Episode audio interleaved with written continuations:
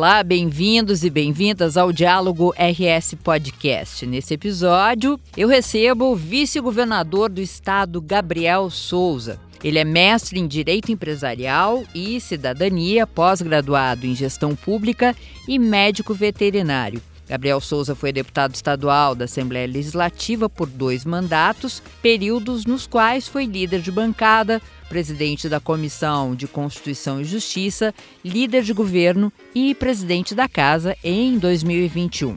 O vice-governador fala do trabalho à frente do Gabinete de Projetos Estratégicos e das metas de sua gestão. Muito legal que o senhor conseguiu achar um espaço na agenda. Eu disse esses dias eu fiquei tonta numa sexta-feira de acompanhar suas redes sociais de ver. Era de manhã, o que que era? Era Expo, Expo Direto, direto.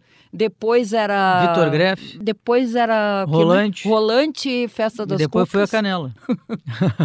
tá bom, né? Tá bem, tá bem, é, tá bem. Não, é, é, quem veio da Assembleia Legislativa já estou é, acostumado, né? E antes disso, na juventude do meu partido ainda, então, desde os 17 anos faço isso. Muitas demandas. Aliás, essa foi uma missão para a gente começar, que o senhor recebeu logo que começou o governo, que é a coordenação do Gabinete de Projetos Especiais, né? que reúne programas estratégicos, a gente vai falar daqui a pouco, tem o Salt Summit né, em seguida. Qual é o propósito dessa iniciativa do governo do estado e essa demanda ser do vice-governador especificamente? O governador Eduardo Leite e eu conversamos antes da posse, né? Durante a eleição e antes da eleição nunca falamos sobre ocupação de espaço, etc. Muitas pessoas duvidam muitas vezes que isso acontece, mas Só posso não atestar. sabe a loucura que é uma é. campanha, né? Não, e também o método de organização, é. de composição política, nunca foi baseado em espaços, em, em poder, etc. Era uma, uma coligação que foi decidida lá atrás no sentido de manter o Estado no rumo certo. E aí fizemos uma conversa muito assim também tranquila né, em relação a isso. Foi quando ele sugeriu que eu assumisse a coordenação de alguns projetos, porque na verdade os projetos que nós estamos coordenando nós não executamos os projetos, a execução é da área fim. Nosso gabinete é um, um gabinete de coordenação, uma forma de fazer a transversalidade né, nas políticas públicas, porque quando tu fala, por exemplo, na primeira infância, primeira infância a gente sempre lembra do Primeira Infância Melhor, que é um programa, mas é, a Primeira Infância Melhor é um programa, talvez um dos maiores programas que aliás é case nacional, um é. sucesso absoluto, muito premiado nacional e internacionalmente. Porém, não é a única coisa que se faz na primeira infância. Na primeira infância, tu tem as creches, a educação infantil, tu tem a, o pré-natal das gestantes, tu tem a nutrição infantil, tu tens a vacinação, tu tens a questão da mortalidade infantil tu tem uma série de outras questões, né? E tu tem um programa que é o PIN, tu tem hum. outro programa que é o Criança Porque Feliz. O PIN, na verdade, ele faz mais esse atendimento na residência das pessoas. Ah, ele faz um, uma coisa muito importante que é, é, com muitas evidências, robustas evidências mostrando que é assim que se faz mesmo, que é a visitação uhum. na família de baixa renda que vai participar do programa. Eu visitei uma família agora em Erechim, tu fala das minhas andanças aí. É, exatamente. A minha próxima pergunta, já vamos emendar então, é. vice-governador, porque isso é dentro desse gabinete, né? Tem esse trabalho da primeira infância, depois a gente pode falar também, vamos falar do Salt Summit. E eu queria que o senhor falasse dessa visita que o senhor fez a Erechim. Eu fiz por uma série de questões ali, inauguramos uma agroindústria que o BRDE financiou 60% do investimento, né, de 11 milhões de reais. A agroindústria que criou ali uma fábrica de ração para animais, né, em especial do gado de leite, atende 1.600 agricultores familiares na região do Alto Uruguai. Também uma indústria de móveis que está ampliando, dobrando a sua fábrica com o Fundopem, 61 milhões de reais que o Fundopem, através do governo do estado, está incentivando aquela indústria de 600 trabalhadores a 1.200. Uhum. E naquele dia eu pedi, ó, eu quero fazer uma visita aí numa família que está pelo PIN. O prefeito estava comigo, o prefeito já na hora ligou para a secretária de saúde, que falou com a coordenadora do programa lá do município, e nós fomos visitar uma família lá num, num bairro lá carente, lá de Erechim. E chegamos lá, conversei com as mães três famílias nós visitamos. Como é que é a visitação? Tava a visitadora junto, então a visitadora vai na casa, ela cria um vínculo com a pessoa, né, com a família, vai incentivar a vacinação, ver a caderneta de cada criança, né, cada criança brasileira recebe do SUS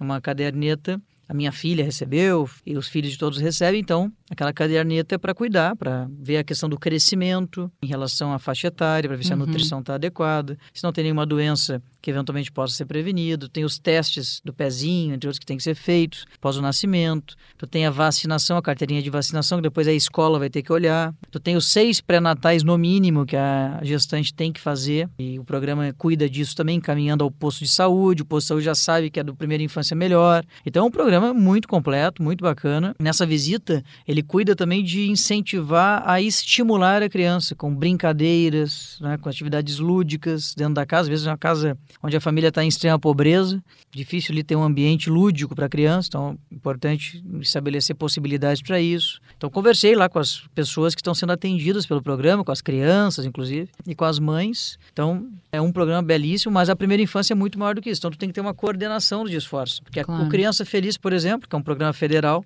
que complementa o primeira infância melhor, está lotado aqui na Secretaria de Assistência Social, o PIN na saúde. A educação infantil, que é tarefa dos municípios, tem um setor lá na SEDUC, que. E tem a cultura, que também tem a sua importância para essas atividades lúdicas chegarem na ponta. Então tem que ter alguém que coordene esse processo todo. Foi assim que o governador, imagino eu, pensou no gabinete de projetos especiais.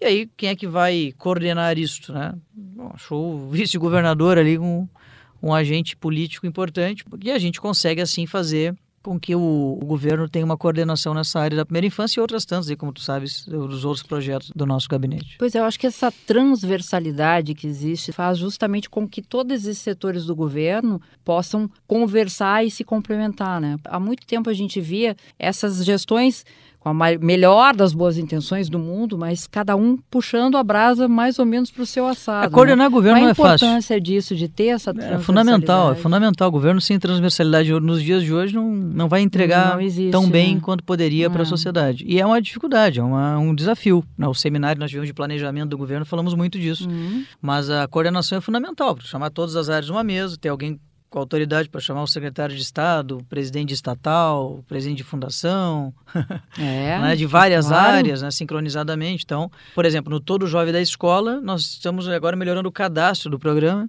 que precisa de melhorias. Né, e uma das ideias que tivemos foi trazer o IGP com seu banco de dados. Todo mundo tem um registro no IGP, que é o RG, então, o IGP que cuida disso aqui no Rio Grande do Sul. Então, bom, se todo mundo tem, vamos já usar o que já existe, né? E já está bem organizado. Então, vamos cruzar agora os dados. Tu tem lá o Instituto Geral de Perícias, que tem uma tarefa lá de fazer perícias, registros, etc. E utilizar isso para conectar com o programa da Secretaria de Educação numa plataforma feita pela Procerix, que é uma plataforma tecnológica. Então, isso tem que ter coordenação, né? E aí estamos ajudando nesse sentido para que a coisa funcione melhor, né? mais adequada. Está funcionando muito bem, né? Por sinal, a gente tem avançado muito. Mas a gente precisa, claro, sempre melhorar. E aí a coordenação, a transversalidade é fundamental. O senhor falou agora das escolas, né, dos jovens, desse programa, que é muito bacana. É, também acompanhou o senhor na, nas escolas lá em Tramandaí, no Sim. litoral, né? Não lembro exatamente qual era o nome da escola. Era uma menina que vinha de Tramandaí, né? Para estudar. De Cidreira. De Cidreira, exato. Para estudar em Tramandaí. Tramandaí. exato. A Nossa Senhora Aparecida. É, e, e aí a gente vê a carinha deles, assim, primeiro. A surpresa de ter lá uma pessoa do governo, né? Um, o vice-governador foi lá ver como é que é a vida dela, como é que ela faz, ela pega o ônibus, como é que é. Como é que o senhor sentiu ali o efeito, o resultado em loco desse projeto? É, eu, na verdade, ali foi uma agenda interessante, porque eu, quando deputado, no ano passado, decidi que todas as minhas emendas iam para a educação. Ao contrário, todas as emendas que eu poderia enviar para a educação, porque tem um percentual que tem que enviar para a saúde, obrigatoriamente. Então, destinei as emendas para escolas estaduais, valores que resolvem muitos problemas, não são valores volumosos de dinheiro, 100 mil reais, 80 mil reais, 120 mil reais. Nessa escola que tu está falando, que é a Nossa Senhora Aparecida, que está no RS Seguro, uma Tramandaí, infelizmente, é um dos 23 municípios uhum. mais violentos do estado.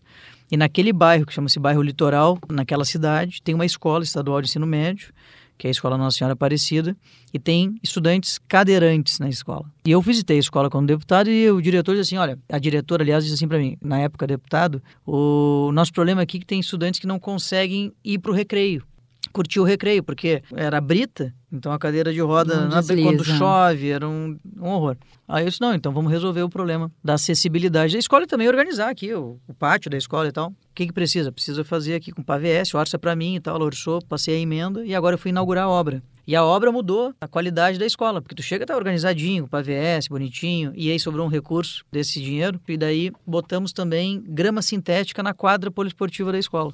Então, imagina a alegria da gurizada ter que jogar, jogar futebol né, ali no. E a gente vê que são coisas simples, Coisa né, simples, um recurso que Incrível. não é assim tão grande Hum. assim, claro, um recurso importante, né, 100 mil reais. E a gente foi visitando escolas com obras das emendas que entreguei quando deputado, dinheiro do executivo que o deputado indica, né. Então, agora como vice-governador, então tive a alegria, né, de destinar o recurso como legislador lá no, no orçamento, segundo como executivo agora, então entregar a obra. E assim foram várias escolas ali da região que a gente fez exatamente isso e já, claro, colhendo demandas para as próximas próximos desafios. Né? Certamente foi uma atividade muito legal, assim. E aí naquela escola, então, encontro uma estudante que está Uhum. ganhando todo jovem na escola, que é a bolsa de 150 reais por mês do governo, do estado, e ela mora em Cidreira e está vindo estudar em Tramandaí. Ela vem todos os dias de ônibus de linha até Cidreira, porque não tem o escolar, né? De Cidreira Tramandaí, porque são dois municípios diferentes, o escolar é só dentro do âmbito municipal, e ela usa o dinheiro do bolso para pagar a passagem. Então, todo jovem na escola, aquela bolsa ajuda ela a vir estudar. E ela estava dizendo que está muito feliz ali estudando na escola e tal. Eu estava dizendo para ela, nós queremos que tu te forme no ensino médio, né? E, e siga depois, quem sabe, na faculdade, no ensino técnico. Fiquei muito emocionado, assim, ver aquela... É, e da sociedade poder ver o, exatamente o resultado disso, né? Porque nada paga ver a carinha daquela menina dizendo que ela pode pagar a passagem para vir de Cidreira para Tramandaí. Assim, em, em quantos municípios? A gente está dando um exemplo aqui de um caso de um- uma estudante Uma de em 70 um mil, município. 70 mil estudantes que são beneficiados pelo programa. Exato. E eu me lembro no final lá que teve um, ficou um três pontinhos lá da sua fala, dizendo, ai, vai melhorar e tal. Tem um projeto Vai, de... nós queremos melhorar o programa, o governador que vai anunciar as melhorias, eventuais melhorias, mas nós queremos avançar. O programa foi muito bem praticado no primeiro ano, que foi ano passado, saindo da pandemia, naquele contexto de pandemia ainda. Notamos uma diminuição da evasão, que é uma das mais altas do Brasil aqui no Rio Grande do Sul historicamente. Então a gente quer pagar para o estudante de ensino médio ir à escola estudar. né? E para isso precisamos ter um programa que funcione. Então, esse programa está indo muito bem, vamos aprimorar na medida do possível, das questões orçamentárias também, né? Para a gente poder, durante o governo, apresentar questões a mais do que já estamos apresentando e que isso viabilize cada vez mais a permanência do aluno na escola e que ele fique no ambiente escolar ali, se aprimorando, né, com um ambiente escolar adequado e não, né, eventualmente, nas ruas fazendo outras coisas que não são as ideais. Uhum. Bom, a gente está falando aí de um leque, né? De um guarda-chuva de ações que estão na sua coordenação. Tem uma outra muito importante também, que é a formação do ecossistema de inovação no Estado, que foi uma bandeira da gestão, né, desde o início da primeira gestão do governo Eduardo Leite, trazendo o Salt Summit. Agora estamos às vésperas de ter aí um Salt Summit novamente. Esse é um destaque também, né, das ações do seu gabinete que eu queria que o senhor comentasse. Como é que estamos para o Salt Summit Summit? já é um sucesso. Vão ter o dobro do tamanho, de qualidade, de quantidade, de no que tange ao ramo de inovação em relação ao ano passado.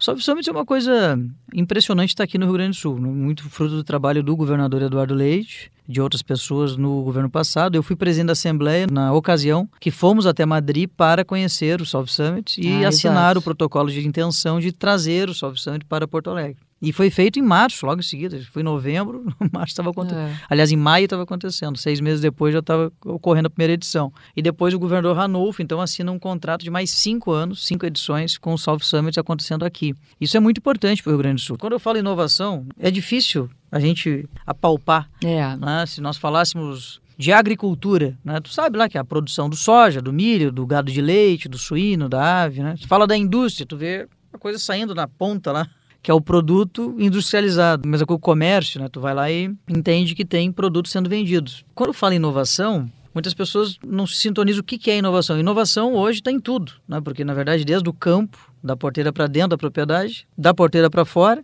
na cidade, no agro, na indústria, no comércio, no serviço. Na iniciativa privada e no governo. né? O governo também está se inovando, está se renovando, está se reinventando e está se digi- digitalizando. E Serviços está sendo um públicos- grande parceiro né, com certeza, está botando no 14 estado. milhões de reais É. na, no South Summit, essa edição. Já investimos quase 200 milhões de reais no governo passado e queremos fomentar mais a inovação. Porque inovação o que, que é? Criação de novos produtos. Isso é inovação. Produtos para vender, não necessariamente. Por exemplo, eu, nas minhas reuniões ali do, gabinete de projetos especiais encomendo produtos inovadores de gestão para procergs, para secretarias. Quer dizer, que é uma tecnologia que o governo vai usar no nosso background, aqui no nosso bastidor, que o cidadão talvez nem tenha conhecimento, ou nunca terá conhecimento, mas que vai melhorar o serviço que chegue na ponta a ele. Eu monitoro melhor os indicadores, dou mais transparência, melhoro a eficiência do uso do recurso público através de instrumentos inovadores. Então, eu fomento inovação dentro do governo. E eu tenho que fomentar fora do governo também na iniciativa privada. Então, para isso, eu uso as universidades, no triple hélice, né? chamado sistema de triple hélice. Academia, universidades, as empresas privadas e o governo. Tem que trabalhar junto, numa hélice, girando juntos. Tá? E a academia, ela tem lá a pesquisa, a ciência e tem as incubadoras. Né? Então, tu tem os parques tecnológicos, que na verdade tu vai incubar, tu faz um processo seletivo anterior, tem uma startup que se adequa aos preceitos do parque, da incubadora, ela vai receber um espaço físico, incentivo e vai estar no ecossistema, no ambiente de negócios da inovação, onde tem um monte de investidor querendo ganhar dinheiro com isso. Então eles investem dinheiro para poder depois vender aquela startup num preço muito uhum. acima do seu preço original. Aqui no Rio Grande do Sul, o CEO da South Summit Brasil, que é a co-realizadora junto com o Estado, iniciativa privada, portanto, que é o José Renato Rolf, o Zeca Rolf, ele, na verdade, veio da inovação com a GetNet. Né? Ele uhum. criou a GetNet aqui na PUC, na Tecnopuc, e daí foi vendida é um por exemplo. bilhões de é. reais posteriormente, é. e até hoje está aí com o Santander, prestando serviço na iniciativa privada. Então, o Zeca está dentro desse sistema, mas ele é um que veio uh, oriundo da inovação. E a inovação, ela, como digo, ela está dentro da colheitadeira, ela está dentro da indústria, da máquina industrial lá que está cortando um aço, uma placa de aço, ela está no governo, numa política pública, ela está no comércio, num software de controle de estoque mais inteligente, ela está em todos os lugares. Né? Então, é. é. por isso que é importante o Estado estar tá nesse, nesse ecossistema, fomentando a inovação, até porque a nova economia vem toda junto com isso. Né? Não, não estaremos no novo mundo, de negócios se não estivermos com muita inovação. E somos o primeiro lugar no ranking brasileiro de inovação. Então agora Isso a ideia é manter é a dianteira e incentivar cada vez mais novos negócios nesse sentido. Mas não vamos muito longe, tem a Yours Bank, que foi a vencedora do Salt Summit no ano passado, entrevistei recentemente os meninos, o que já evoluíram, o que já cresceram. A gente vê que a tendência para esse segundo Salt Summit é que a gente tenha cada vez mais, isso vai se espalhando, as startups vão querer cada vez mais participar desse universo. Então, o que, que o senhor um... pode trazer mais para a gente do que vai acontecer? Temos um campeonato de startups, o Yours Bank, tu, falasse, é oriundo disto. Mais de duas mil startups foram inscritas nesse campeonato deste ano. Uhum. No ano uhum. passado, mil. Então, dobrou o dobrou. número. Uhum. Nós temos mais fundos de investimento, totalizo bilhões de dólares que vão estar aqui no Rio Grande do Sul, para entender se tem algum produto que vale a pena que eles invistam. Só para ter uma base, teve 185 decolagens e pousos no, no Salgado Filho de jatos executivos no ano passado. Nós queremos passar de 250 jatos executivos visitando Porto Alegre esse ano. 44% dos países do mundo estão aqui de alguma forma. Tem 186 países do mundo reconhecidos pela ONU. Quase metade deles estarão aqui em Porto Alegre, 29, 30 e 31 de março. é um negócio é inestimável. É. Né? Além disso, temos 50 finalistas então, da competição de startups né, que vão estar nos dias do South Summit, concorrendo nesse torneio que todo mundo vai estar de olho. Vou pegar uma colinha aqui, né? Ah, pra... claro, à vontade. É, é muito 27 número. startups são brasileiras, uma da Alemanha, duas da Argentina, uma da Austrália, duas da Colômbia, quatro da Espanha, seis dos Estados Unidos, uma da França, duas de Israel, uma do México, uma do Reino Unido, uma do Uruguai e uma de Zimbábue. Nossa. Isso aqui são Zimbabwe. as 50 startups que foram selecionadas, das 2.012 startups que participaram do concurso. E tu tens ainda quase 700 speakers, né, palestrantes, é, quase 70 são internacionais, não no sentido de brasileiros que moram no exterior, mas sim de pessoas estrangeiras mesmo, pessoas de, dos cinco continentes do mundo, da área de tecnologia, que vêm para cá falar um pouco sobre as suas experiências, além, claro, dos brasileiros, que são de nomes de ponta também, do Rio Grande do Sul e de outros estados. Então, é, é realmente um evento incomparável, né, do ponto de vista do que aconteceu antes. Espero que a gente só compare com o que aconteceu depois, sempre tentando crescer, né, com mais eventos de inovação aqui no Rio Grande do Sul. Para a gente fechar, além dessas ações todas à frente do Gabinete de Projetos Especiais, Quais são as suas metas, assim, olhando para frente nessa gestão? Ah, eu quero trabalhar com o governador Eduardo Leite no sentido de ajudá-lo e ajudar o governo a entregar é, aquelas prioridades. Né? Para nós, prioridade número um é educação, onde se inclui a primeira infância também. Né? Estamos aqui falando de jovens, crianças e adolescentes. Então precisamos focar nisso. É o capital humano que é o nosso grande desafio. A gente conseguiu colocar as contas em dia, embora tenha abalos aí com a questão federal de retirada de receita uhum. dos estados abruptamente, porém, mesmo assim, as contas estão em dia, salário em dia, fornecedor em dia, temos um fluxo de pagamentos que dá segurança para quem presta serviço ao Estado, para quem serve ao Estado, que são servidores. Então, agora nós precisamos partir para a próxima tarefa, que é melhorar o capital humano. Quer dizer, as pessoas têm que entrar no orçamento cada vez mais. Não, não adianta ter equilíbrio fiscal só para equilibrar as contas. Ah. Equilibrar as contas serve, quer dizer, ela não é o fim em si mesmo, é um meio para poder colocar as pessoas no orçamento. A gente precisa que as pessoas agora sejam alcançadas por os efeitos do equilíbrio financeiro. Agora é bola para frente, nós temos que falar do futuro e o futuro é capital humano. Não tenho dúvida nenhuma disso, são as pessoas. A gente precisa investir em educação, inovação, em ciência e tecnologia, em melhoria da qualidade de vida na primeira infância, que é onde o cérebro do indivíduo é formado, para que possamos cada vez mais desenvolver o Estado. Então é exatamente nesse sentido que é a minha meta, de querer ajudar né, o governo, o governador a cada vez mais a, a alcançar esses objetivos. Vice-governador Gabriel Souza, obrigada, foi um prazer. Bom bate-papo e boa sorte, bom trabalho. Eu que agradeço, hein? Um abraço a todos os ouvintes.